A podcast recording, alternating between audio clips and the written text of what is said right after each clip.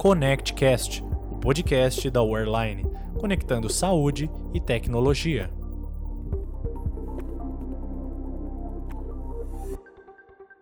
Fala galera, tudo bem? Eu sou o Fernando Fonte, Product Owner responsável pelo PEP da Wireline e esse é o terceiro episódio do nosso podcast. Olá a todos, eu sou Antônio Carlos Endrigo, diretor médico da Nexodata. Seja muito bem-vindo, Dr. Endrigo. Obrigado por ter aceitado o nosso convite. Bom, hoje nós vamos falar sobre a experiência do paciente. Sabemos que o perfil do consumidor de saúde tem mudado e a própria situação de pandemia acelerou certos modelos de trabalho, como a telemedicina. Agora, mais do que nunca, temos que focar também em conectar hospitais e profissionais de saúde com aquilo que extrapola as barreiras físicas da instituição e que permite aproximar pacientes. Um exemplo claro disso é a própria receita digital e a facilidade que ela traz para quem emite e quem utiliza, experiência do nosso cliente e do paciente dele. Mas ainda existe muita dúvida sobre a sua utilização, e o podcast de hoje vai abordar esse tema, mostrando o que é, as vantagens de usar, como usar de forma segura e como funciona a integração com o sistema da Wireline. Então, para começar, Dr. Endrigo, o que é a receita digital? Receita digital ela é feita em cima de uma plataforma onde se tem acesso a uma base de medicamentos em suas diversas apresentações, seja medicamentos de referência, medicamentos genéricos, qualquer tipo de medicamento que o médico possa acessar e aí construir a sua prescrição eletrônica que possa ser enviada para o paciente e o paciente entregar este documento eletrônico, que é a receita digital na farmácia que fará a dispensação daquela prescrição. Essa prescrição ela tem que ter uma assinatura eletrônica, que é utilizado um certificado digital, que são esses ECPFs, só que no caso do médico, esse certificado ele carrega também o, o seu número do Conselho Regional de Medicina de sua unidade federativa. Desta forma, quando a farmácia faz a dispensação, é também validado o CRM do médico, de modo a trazer muita segurança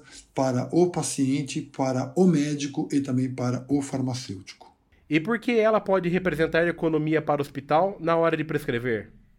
Tem várias formas de ela representar economia. Desde a economia de papel, e quando a gente fala de papel, a gente tem que lembrar de toda a logística que envolve o papel, que é armazenamento, aquisição, armazenamento, é, manuseio do, do papel dentro de uma impressora, o desgaste da impressora, uso de toner e assim por diante. Quais são as vantagens do digital, ou seja, em utilizar uma plataforma como a nossa para a prescrição ao invés do papel?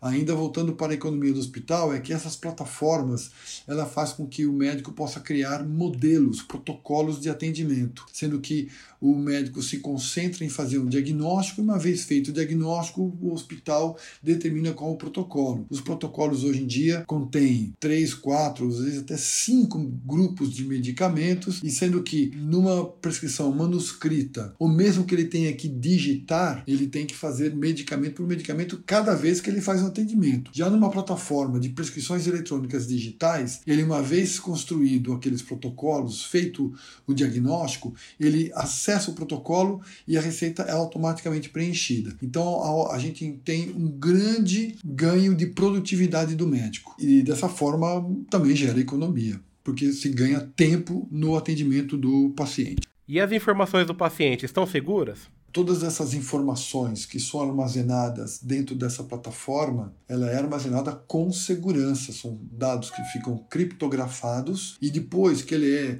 assinado do, através de um certificado digital, ele garante toda a segurança do processo. Então, tem muito mais valor e segurança uma prescrição digital, uma receita digital é, assinada com certificado digital do que uma receita manuscrita uma prescrição que é assinada por um certificado digital e foi construída numa plataforma de prescrições digitais, ela traz muito mais segurança para o paciente e principalmente para o médico. Ninguém pode copiar aquela prescrição, ninguém pode usar o CRM do médico quando faz através de uma plataforma de, de receitas digitais. Certo. E no aspecto âmbito legal, todos os remédios podem ser receitados de forma digital? A grande maioria dos medicamentos podem ser prescritos dessa forma. Existe a portaria 344 que separa os medicamentos de controle especial, medicamentos de notificação que tem, são utilizados formulários específicos.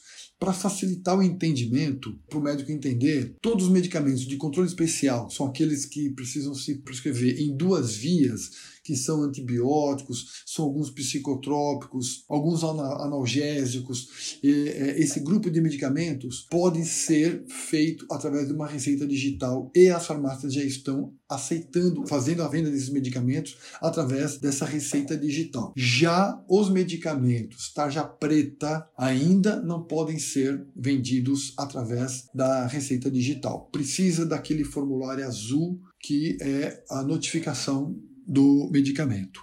Qualquer farmácia vende medicamentos com receita digital? Todas as farmácias existe legislação, podem e devem vender os medicamentos que forem prescritos através de uma receita digital assinada com certificado digital. Vou repetir: todas as farmácias estão capacitadas para fazer a dispensação, a venda de medicamentos que forem prescritos através de uma receita digital. Todas as farmácias. Existem leis que obrigam que a farmácia faça essa venda. É a Lei 13.898, que foi publicada em abril de 2020. Como funciona a integração da Nexodata com o sistema da Airline e o que a instituição ganha com isso? A integração da Nexodata é uma, integração nativa com o prontuário da Airline, sendo apenas uma configuração para ativação do receptor da Nexodata nesse prontuário. E adicionalmente a todos os dados estruturados de todos os documentos e eventos gerados na Nexodata ficam estruturados e armazenados na tabela do Airline, podendo ser extraídos para relatórios gerenciais e tomada de decisão.